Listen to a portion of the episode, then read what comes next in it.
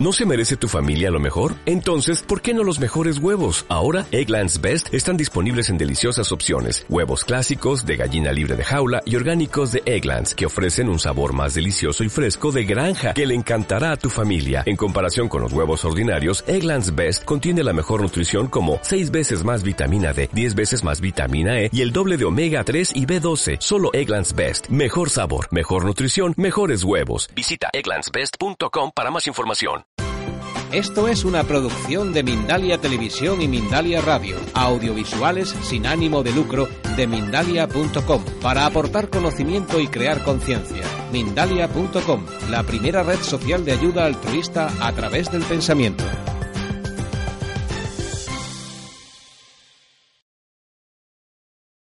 Y hoy voy a hablaros del engaño de lo natural, o en otras palabras, del greenwashing.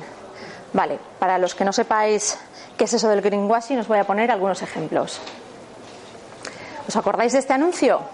Yo sí. De pequeña pensaba que si mi madre me compraba este champú, el lote completo sería mío. Ese pelo suave y rubio como el sol, ese bucle y contorno, ese barreño y ese cacito. ¿Os acordáis del cacito de madera con el que esta mujer se enjuagaba el pelo?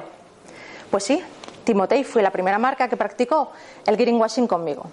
Y después de ella lo han hecho muchas otras. Porque ¿quién de vosotras, y digo vosotras, no se ha comprado en algún momento un gel, un champú o una crema pensando que sería más ecológico y más beneficioso para nuestra piel simplemente porque en la etiqueta ponía hecho con ingredientes naturales? ¿Quién no siente la casi necesidad de untarse con cremas Le Petit Marseillais simplemente porque sus ingredientes están hechos como antaño, de forma tradicional, con ingredientes naturales? Pero si cada sí puedo ver a una anciana de la Provenza haciendo estos jabones. Yo reconozco que no puedo pasar por una tienda de body shop sin sentir la llamada salvaje de la naturaleza. Y es que sus productos huelen tanto a frutas que después la fruta de verdad me parece como de plástico, aunque la verdad no ando muy desencaminada, ¿no? Pues si os habéis sentido identificados con alguno de estos ejemplos, vosotros también habéis sido víctimas del engaño de lo natural, o en otras palabras, del greenwashing, un término anglosajón que mola más. Porque lo natural vende, y mucho. Atrás quedaron aquellos tiempos oscuros en los que el hombre se vanagloriaba de alejarse de la naturaleza creando productos 100% sintéticos. Hoy presumir de eso podría ser pues un suicidio comercial. Atrás también quedan los años 60 y 70, años en los que la cosmética natural era poco menos que eso que hacían los hippies en las comunas y que vendían en los mercadillos medievales envueltos en papel de estraza. La cosmética natural ha evolucionado mucho. Allí fuera y aquí dentro podéis ver cosas maravillosas que se hacen cuando el ser humano aúna la ciencia con la tecnología, concibiendo a los seres humanos como parte de la naturaleza. Y lo que es más importante, la cosmética natural y ecológica ha dejado de ser el reducto de unos pocos para convertirse en el reclamo de muchos. La cosmética ecológica y natural de hoy haría estremecer a la mismísima Coco Chanel. Gracias a la ciencia hemos, hemos podido conseguir texturas maravillosas, colores preciosos, aromas maravillosos, cosméticos llenos de lujo y glamour para unos geles, unas cremas o unas lociones que ganan adeptos día a día. Y eso, eso es un pastel muy grande para las marcas de cosmética tradicional que a costa de lo que sea quieren subirse al carro de la natural. Por eso hoy todo, absolutamente todo lo que encontramos en las estanterías de una perfumería tiene que llevar algún ingrediente natural, un aceite, una manteca, un extracto natural. Los polifenoles, el licopeno y el resveratrol han llenado las estanterías de los cosméticos. Y hoy todo lo que no suena natural vende. Incluso cuando natural no es más que una estrategia de marketing y su presencia más bien brilla por su ausencia. Entonces, ¿cómo sé si un producto que me venden como natural no es más que una estrategia de ventas? Todas estas preguntas nos las hacemos un día y decidimos coger un bote de crema y leer la etiqueta. A la cuarta palabra esdrújula, volvemos a dejarlo en el estante del baño. Total, si lo pueden vender, será bueno, ¿no? Pero si hay una cosa buena que ha traído esta maldita crisis, es que a todos se nos han caído los palos del sombrajo. Jamás antes hubiéramos imaginado que nuestro director de banco, Paco, el hijo del vecino, el de toda la vida, nos iba a vender un producto a sabiendas de que nos iba a dejar sin los ahorros de toda nuestra vida. Nunca antes hubiéramos imaginado una sociedad en la que los bancos creasen una crisis y nos quedásemos sin trabajo, sin casa, sin aval y que ellos se fuesen de rositas. Pero sobre todo, nunca jamás hubiéramos concebido una sociedad en la que las generaciones futuras iban a tener una peor calidad de vida y menos derechos de la que hasta ahora hemos disfrutado todos nosotros. Entonces, si los gobiernos de turno han permitido todo esto, ¿seguro que están pendientes de si en mi crema hay algún ingrediente cancerígeno? ¿Y si eso que dicen de los parabenos, de las siliconas y de los sulfatos no va tan errado? ¿Y si los que dicen que todo esto es malo no son solo unos locos apocalípticos? Ese día nos agarramos los machos, volvemos a coger nuestro bote de gel, de crema o de champú, dispuestos a leer el INCI hasta el final. Y ahí están, esos parabenos, etilparaben, metilparaben, propilparaben, así hasta siete, los sulfatos, las siliconas. Y por si acaso decidimos empezar a utilizar una cosmética más natural. ¿Pero qué es la cosmética natural? El término natural designa únicamente eso, ingredientes naturales. No hay definición alguna en toda la Unión Europea que nos diga qué es la cosmética natural, qué puede y qué no puede llevar y en las cantidades en las que puede llevarlo. Así podemos encontrar un gel un 99,9% sintético al que le hayan añadido una gota de aceite de argán y en virtud de nuestras maravillosas leyes ya puede poner una etiqueta que diga hecho con ingredientes naturales y no miente. De hecho, podrían poner una imagen de una cascada paradisíaca y una mujer dándose una ducha y un sello que pusiese hecho con ingredientes naturales y vendértelo como cosmética natural. Pero es más, si esa gota de aceite de argán proviniera del cultivo ecológico, podrían poner un asterisco y una leyenda que rezara proveniente de la agricultura ecológica. Y no estarían mintiendo, pero por supuesto no se trataría ni un producto de cosmética natural, ni mucho menos de cosmética ecológica. Entonces, ¿cómo distinguimos lo que es natural de verdad de lo que no lo es? La respuesta parece sencilla, pero no lo es, porque no nos queda más remedio que leer la etiqueta. En toda formulación cosmética por imperativo de la Unión Europea, los ingredientes tienen que llevar lo que se ha venido a denominar el código INCI, que es la nomenclatura internacional de ingredientes cosméticos. Este código internacional, creado, como no, por los estadounidenses, lo que nos viene a decir es que tienen que ir los ingredientes ordenados de mayor a menor concentración.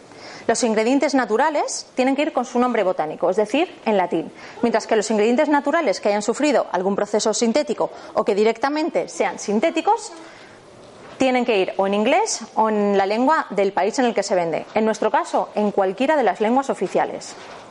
Además de todo esto, los ingredientes químicos pueden ir con cualquiera de sus nomenclaturas químicas y con su nombre comercial si están registrados.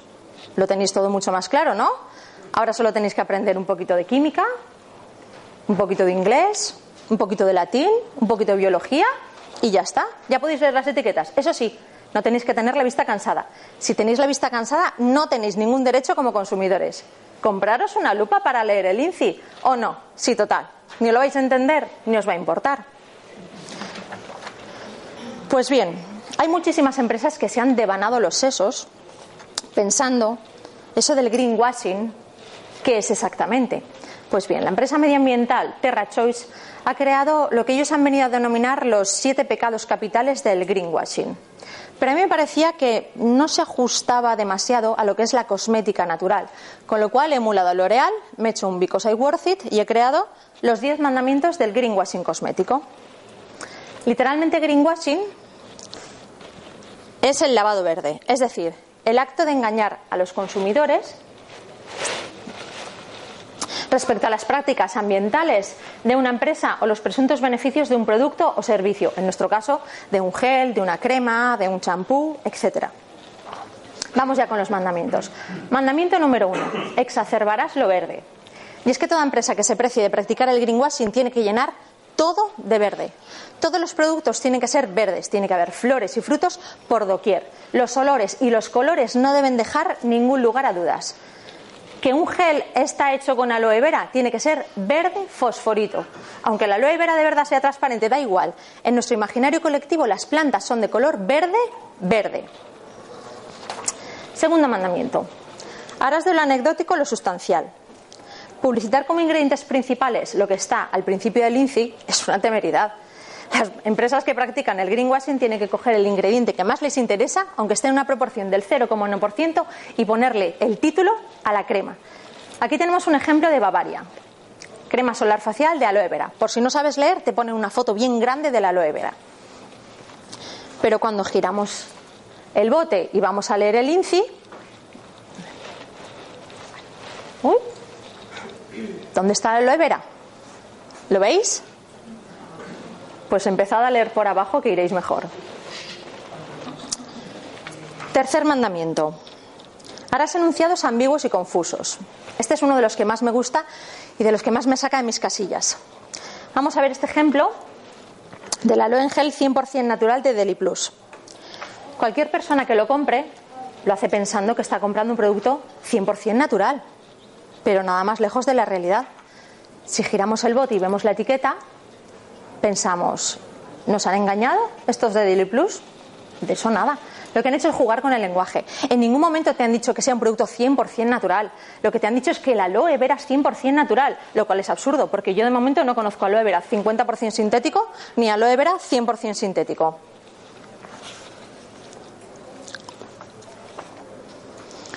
Cuarto mandamiento barrerás la sociedad bajo la alfombra. Es que las marcas que practican el greenwashing intentan esconder, siempre que pueden, el INCI. En sus páginas web jamás vas a encontrar el INCI. Y lo que sí que vas a encontrar son enunciados como ingredientes principales, principios activos, aunque como he dicho antes, solo estén en un 0,1% de concentración. Pero los propios consumidores de cosmética natural también hemos ayudado a barrer mucho bajo la alfombra. Nosotros, que nos gusta cuidarnos y ponernos cosas sanas en la piel, pero no queremos aprendernos listas interminables de ingredientes cosméticos. Para nosotros se ha creado el sello Paraben Free que es como una especie de paraguas bajo el cual las marcas sin escrúpulos pueden poner conservantes tan perjudiciales o más que aquellos, pero sabiendo que no les van a pillar fácilmente. Por ejemplo, tenemos aquí este champú de Le Petit Marseillais que dice que está hecho sin parabenos y sin embargo lleva otro ingrediente tan dañino como este que es el metilisociazolizone, que es un conservante que ha despertado todas las alarmas por los casos de alergias que se ha dado. Exactamente igual este otro champú de Timotei que también lleva Sí. Metilisociazolizone. ¿Vale? Ese ingrediente es un conservante bastante peligroso, que digamos que es el que está sustituyendo junto con el fenoxietanol a los, a los parabenos que tienen tan mala prensa. El quinto mandamiento del greenwashing, este también me encanta. Adorarás los sellos por encima de todo. La cosmética natural y ecológica suele llevar unos sellos que lo avalan, que avalan sus virtudes, que avalan esos ingredientes, su proveniencia. Y cuando no pueden tener un sello real, pues directamente se lo inventan como estos de Sephora. Vale, ahora voy a salirme un poquito de la cosmética, pero os juro que no lo he podido evitar. Tenemos este ejemplo, sal sin OGM. Llamadme inculta, pero hasta donde yo sé, la sal y el resto de minerales no tienen ADN. Por la misma regla de tres podrían haber puesto sal sin grasas trans, sin parabenos o no testada en animales. O podrían hacer lo que estos otros, que han creado la sal sin químicos. ¿Lo leéis ahí arriba? Yo que creía que una de las primeras fórmulas que había aprendido era la del cloruro sódico en física de segundo debut, pero resulta que no, que la sal no lleva química. Y es que la fobia a los químicos, como el amor incondicional por los químicos, es absurda. La, química no es buena ni es mala per se. Lo importante es saber si esos químicos son buenos, neutros o dañinos para nuestra piel y para nuestro organismo. Eso es lo más importante. Y sobre todo, saber en las cantidades en las que son beneficiosas o son perjudiciales. El agua, sin ir más lejos, es una de las cosas más beneficiosas del mundo. Eso sí, no te tomes 5 litros de agua porque una falta de sodio y de potasio te puede llevar a un estadio de hiponatremia y te vas para el otro barrio. Todo en su justa medida. Y hablando de agua, estoy harta de ver en la cosmética natural que ponen que es cosmética sin químicos. Y lo primero que me encuentro es el agua, H2O. Si el H2O no es química, ¿qué es? ¿Física? ¿Es metafísica? No lo sé. Otras muchas veces, las marcas cosméticas ponen sellos que son absurdos. Como por ejemplo, esta laca que dice que no lleva propelente CFC. Ya, ya. Pero es que está prohibido. Por la misma regla de tres podrían poner sin uranio empobrecido. Y este punto nos lleva al siguiente punto del greenwashing. Utilizarás palabras vacías y o complicadas. Vale, esto no es único y exclusivo de las marcas que practican el greenwashing, es de toda la cosmética. Últimamente se ha puesto muy de moda la palabra eco-friendly. ¿Pero qué significa eco-friendly? ¿Que eres amigo de una persona de Greenpeace? ¿Que cuando vas al monte recoges la basura que has generado? ¿Qué significa eso de eco-friendly? Pues nada, si no va acompañado de ningún dato más, no significa absolutamente nada. Es como decir, me gustan los animales. Claro, es que hay que ser muy rarito para que no te gusten los animales, ni siquiera en los documentales de la 2, pero de ahí a que seas un activista defensor de la naturaleza, va un trecho. Pues las marcas que practican el greenwashing utilizan el lenguaje como ningunas. Una cosa sé decir, currárselo, se lo curran muchísimo. Aquí vemos que Yves Rocher es ni más ni menos que el creador de la cosmética vegetal. Pero es que además, esa frase la han registrado.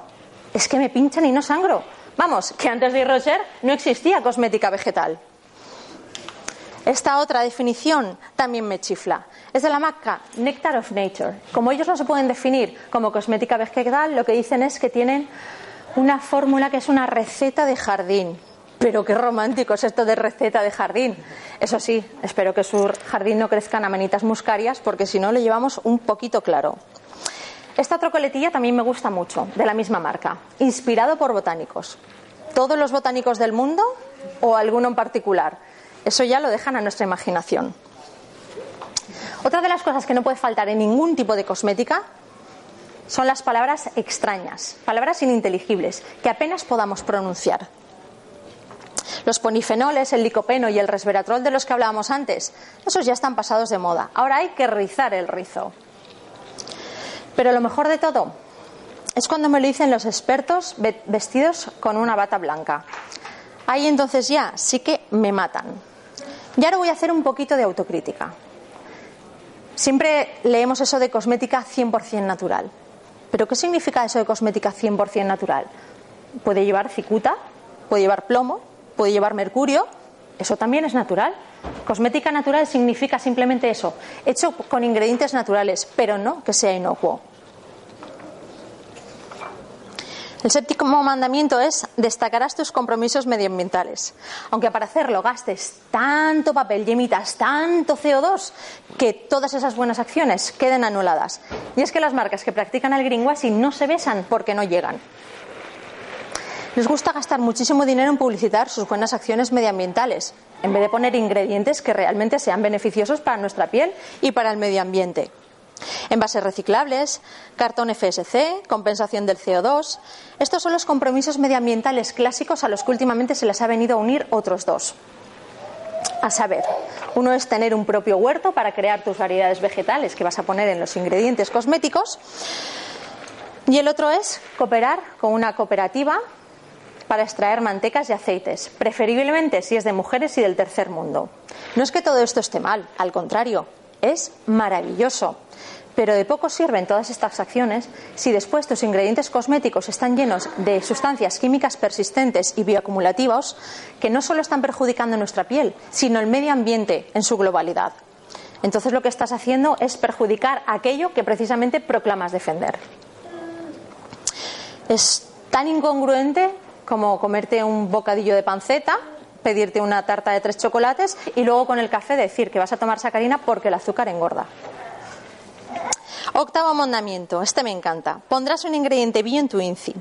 Y es que nada tiñe más de verde que poner un ingrediente bio en el INCI. O mejor, una línea completa con algún ingrediente bio. Y si está certificado ya, muchísimo mejor. Eso ya es miel sobre hojuelas. Es un poco como el ejemplo que hemos puesto antes de la gota de aceite de argán en un producto 99,9% sintético, pero llevado a la realidad. Como podéis ver, esta crema calmante con arándano y lavanda lleva de todo. Lleva polietilenglicol, fenoxietanol, parabenos, hidrimiazolinurea y allá al fondo del INCI lo que le da el nombre a la crema. Noveno mandamiento. Te pondrás el mundo por montera. Sabemos lo exótico que queda tener una línea de jabones en la que una está hecha con flor del cerezo de Japón, otra de líquenes islandeses y otra de manteca de karité de Burkina Faso. Eso queda maravilloso. Pero las marcas realmente ecológicas utilizan ingredientes de kilómetro cero o lo más cercano posibles. Algunas incluso tienen varias factorías y depende de donde fabriquen, utilizan unas materias primas u otras. Dar la vuelta al mundo para que quede muy bonita tu línea de geles no es demasiado ecológico que digamos, aunque reconozco que a los creadores del cosmetic vegetal les ha quedado divino de la muerte.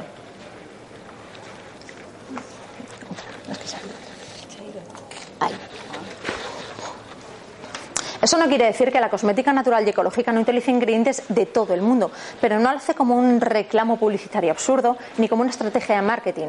Lo hacen simplemente porque tienen que hacerlo y porque su formulación lo requiere. Y por último, un mandamiento para gobernarlos a todos. Nunca, jamás permitirás que la realidad te arruine un producto de greenwashing. Que los tres primeros ingredientes de tu producto supuestamente natural son siliconas, ponle un nombre rimbombante y va que chuta. Que los ingredientes activos naturales de tu INCI están al final, al final, al final de todo, como vemos ahí. El Prunus ameniaca fruit extract. Pues nada, pintas el bote con melocotones, le das color a la crema melocotón y mucho aroma. Y a ver quién es el guapo que no se cree que esta crema está hecha con auténticos melocotones de calanda. Que necesitas justificar el uso de inexplicables ingredientes en tu INCI, di que huyes de posturas dogmáticas, que la seguridad de tus clientes es lo primero, o que lo haces en las cantidades que marca la ley. Pues faltaría más. Todos estos mandamientos se pueden combinar, meter una coctelera, agitar y utilizar como quieran. Las empresas que practican el greenwashing, lo más importante es que los consumidores veamos las empresas como ellas quieren que los veamos y jamás como son en realidad. Con todo esto, lo único que os quiero decir es que los ingredientes que a veces se ponen en nuestros cosméticos no son tan sanos y tan inocuos como nos quieren hacer ver. Tendría que ser un ejercicio de responsabilidad por parte de los poderes públicos y de los medios de comunicación informarnos sobre estas cosas que atañen a nuestra salud.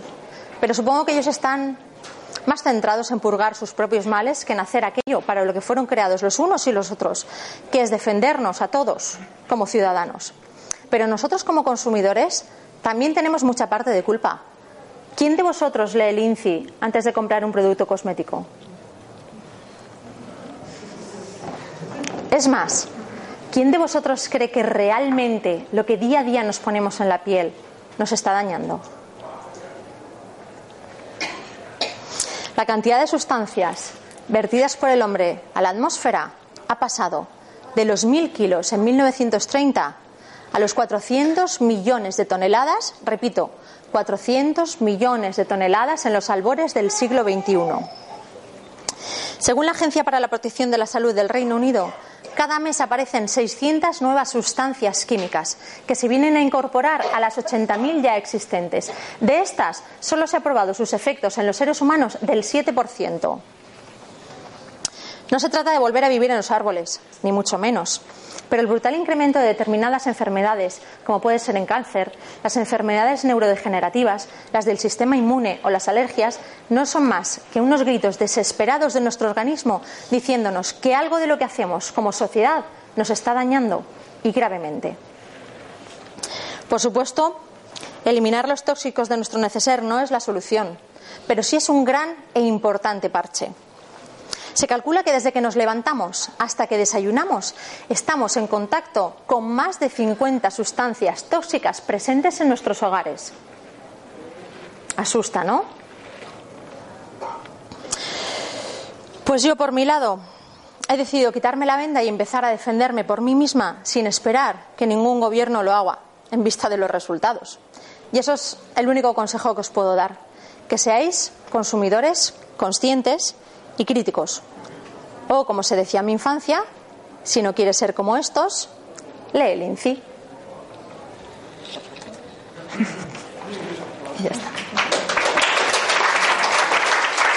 Gracias.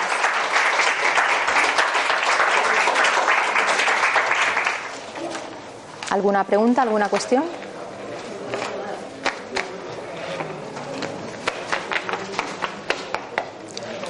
Bueno, ahora vamos a. ¿Puedes mirar esta crema si tiene alguna cosa de estas raras? Ahora, mira, vela. Vamos a ver. ¿La has comprado ahí por ahí? No. Puedes estar tranquila, puedes estar muy tranquila. Sí, sí, sí, sí. Gracias. Bueno, ahora vamos a daros un, unos pequeños trípticos. Repartidlos, repartidlos.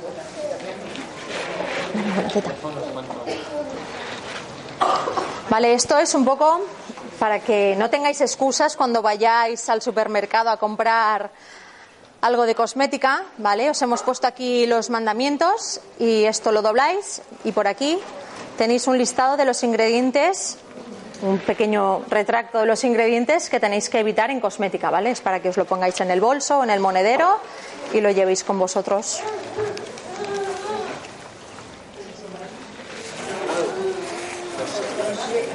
Hay algunos sellos que sí que son reciclables. Sí, sí, sí, claro, claro. Los sellos que son mm, ecológicos, sí. Lo que pasa es que hay muchos que la gente se inventa, como por ejemplo los de eco-friendly. Te ponen eco-friendly o una persona que te pone bio porque sí. Y el Ecolabel europeo, las Sí. es un, es un certificado realmente útil en cuanto a sí que hay un control real en el... Sí, sí, lo que pasa, lo que pasa es que para, para muchísimas cosas, por ejemplo, para cosmética, la cosmética se ha dejado un poco más en manos de las, de las, de las certificadoras que son eh, privadas. Sí, porque el Ecolabel realmente tiene prestigio a lo mejor para otras cosas, pero para cosmética no tanto. Ah. No, me estaban preguntando sobre el- la Ecolabel, si, si es interesante o los sellos. Pues sí, claro que sí, hay sellos que son de cosmética ecológica que están avalados, ¿vale? Y lo que pasa es que con la cosmética el Ecolabel no tiene demasiado prestigio, entonces la cosmética viene certificada por certificadoras independientes, pero hay muchísima cosmética ecológica muy buena que no se, que no se certifica y hay cosmética que es menos buena y que se certifica. Es como todo, se tiene que saber qué sello y qué nivel, porque todos los sellos también tienen niveles. Tienen cosmética natural, tienen cosmética orgánica. La Nivea Tarro Azul que tanta fama tiene. ¿El qué? La Nivea Tarro Azul que tanto... Bueno, es que eso no llega a ser ni greenwashing. Esa ni siquiera va de verde directamente. ¿Vale? Yo de lo que he hablado es de las marcas que pretenden ir de naturales. El resto de marcas son todavía peores, pero vamos, lo malo de estas es que confunden a los confunden a los ciudadanos y los ciudadanos piensan que se están poniendo algo natural en su piel cuando realmente son poco menos malas que las otras. La pregunta es, ¿por qué no hay una regulación en todo eso? Pu- Pues mira, muy buena pregunta, me alegra que haga esa pregunta. Pues la verdad es que no tengo ni idea de por qué no hay una regulación, una regulación a nivel de la Unión Europea. Supongo que será porque no interesa. No interesa porque eh, los órganos consultores de la Unión Europea a la hora de prohibir o no prohibir un ingrediente es la propia patronal de la cosmética, donde no están las cosméticas naturales y ecológicas, sino son las Niveas, son los Protect and Gamble y todos estos. Entonces, digamos que no interesa.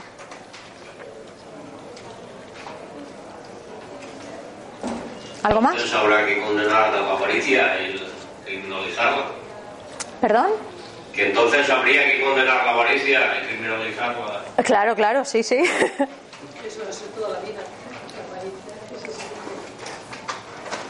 Pero habrá que empezar. Venga, pues empecemos.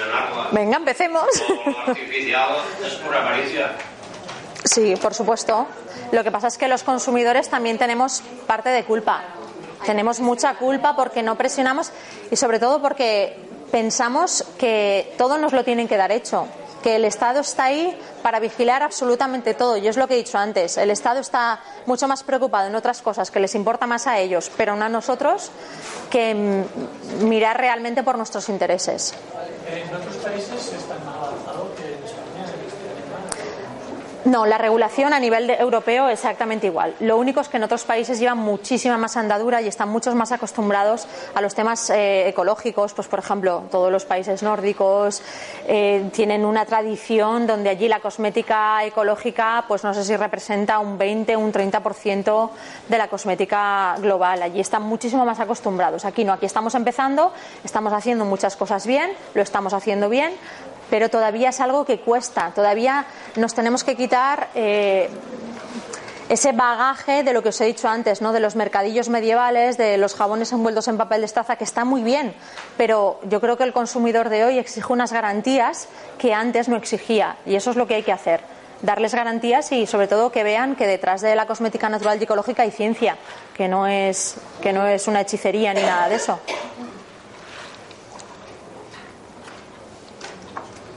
Sí. Eh, un producto como la crema solar para protegerse de la radiación ultravioleta del sol, Sí, peor el remedio que la enfermedad. O... Pues depende, depende de los filtros que sean. Vamos a ver si son filtros químicos. Los filtros químicos son bastante perjudiciales. Los filtros físicos directamente se quedan eh, eh, sobre la piel, no penetran y lo que hacen es como una barrera, como un espejo. ¿vale? El más conocido de ellos es el dióxido de titanio. Si no está en nanopartículas, es decir, las nanopartículas lo que hacen es atravesar la, ra- la barrera cutánea. Si no son nanopartículas, no atraviesan la barrera cutánea y lo único que se quedan es como un espejo. Lo malo, que es muy blanco y a la gente no le gusta. Entonces la gente lo que quiere es un filtro físico que no sea blanco. Todo no se puede tener. Estamos dando grandes pasos, la cosmética natural y ecológica está dando muchos pasos en eso y están creando cada vez mejores filtros solares. Pero, pero cuesta, po- cuesta un poco porque estamos acostumbrados, pues eso, a los chiflas que te pones que son totalmente transparentes y te puedes meter directamente en el agua, pero claro, todo eso lleva química que además es de, de la mala, de la mala. Yo pienso que hay que saber distinguir lo, arti- lo artificial de lo natural. Claro, por supuesto. La verdadera medicina natural dice que el aceite de sésamo es suficiente. Vamos a ver, los aceites, los aceites de per se ya son buenos protectores solares, ¿vale? Lo que pasa es que no te van a proteger de que tú te vayas a la playa, te tires al agua y te estés tres horas. Pueden proteger un poco. Es mejor que no ponerte nada, porque el aceite ya de por sí crea una capa. Pero estamos acostumbrados a irnos a las 10 de la mañana a la playa y querer estar todo el día. Y eso es que es incompatible determinadas cosas. Cuando tú apuestas por lo natural, también implica po- apostar por un poco un cambio de vida, es apostar por, por un modelo diferente de sociedad y todo eso conlleva que algunas cosas pues no estén demasiado bien equiparadas. Y la- las multinacionales no hacen cosmética natural porque una- un- unos productores me han dicho que son carísimos los, los sellos y cada fórmula hay que registrarla. y Ujú. Entonces, esto en teoría debería ser también para empresas grandes o, multinacionales. Sí, claro, certificar un cosmético ecológico es, es caro, cuesta dinero. O sea, la gente que certifica tiene que invertir dinero en ello, pero aparte de eso, es que una cosmética eh, hecha con ingredientes naturales es mucho más cara que una hecha con ingredientes sintéticos.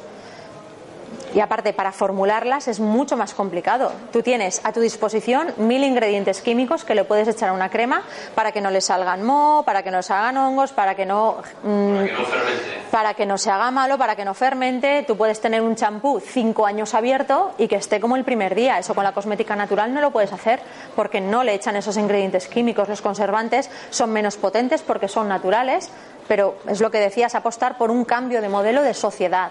Y por supuesto, las grandes multinacionales no están a favor de eso. Son empresas de tipo tamaño medio, digamos. Sí, suelen ser empresas más medianas. Hay empresas bastante importantes, ¿vale? Que se dedican que se dedican a esto, pero nunca van a llegar a un nivel de Nivea, nunca van a llegar a un nivel de Pantene ni ninguna marca de esta.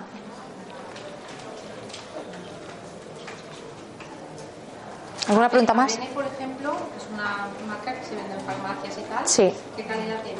Vamos a ver, eh, otra de las cosas que nos han vendido es que las marcas de farmacia son más naturales y son más ecológicas. Y no. No, las marcas de farmacia no tienen nada que ver. Hay marcas de farmacia que son carísimas, que son carísimas y llevan los mismos ingredientes tóxicos y dañinos que en Ibea o que, o que en la tienda de los chinos. Es que en los chinos puedes encontrar la misma cosmética que a lo mejor podrías encontrar en un Chanel. Es que los ingredientes son iguales. Pero protege bastante mejor que las otras, ¿no? ¿Protege en qué sentido? Del sol. Depende del factor que tengan, pero lo importante es saber si lleva filtros físicos o filtros químicos. Todo lo que sean filtros químicos son malos. Lo que sean filtros físicos son mejores porque no penetran, porque no crean ninguna reacción química en tu cuerpo. Entonces siempre hay que optar por un filtro físico, aunque sea más blanco, aunque deje rastros más blancos en la piel.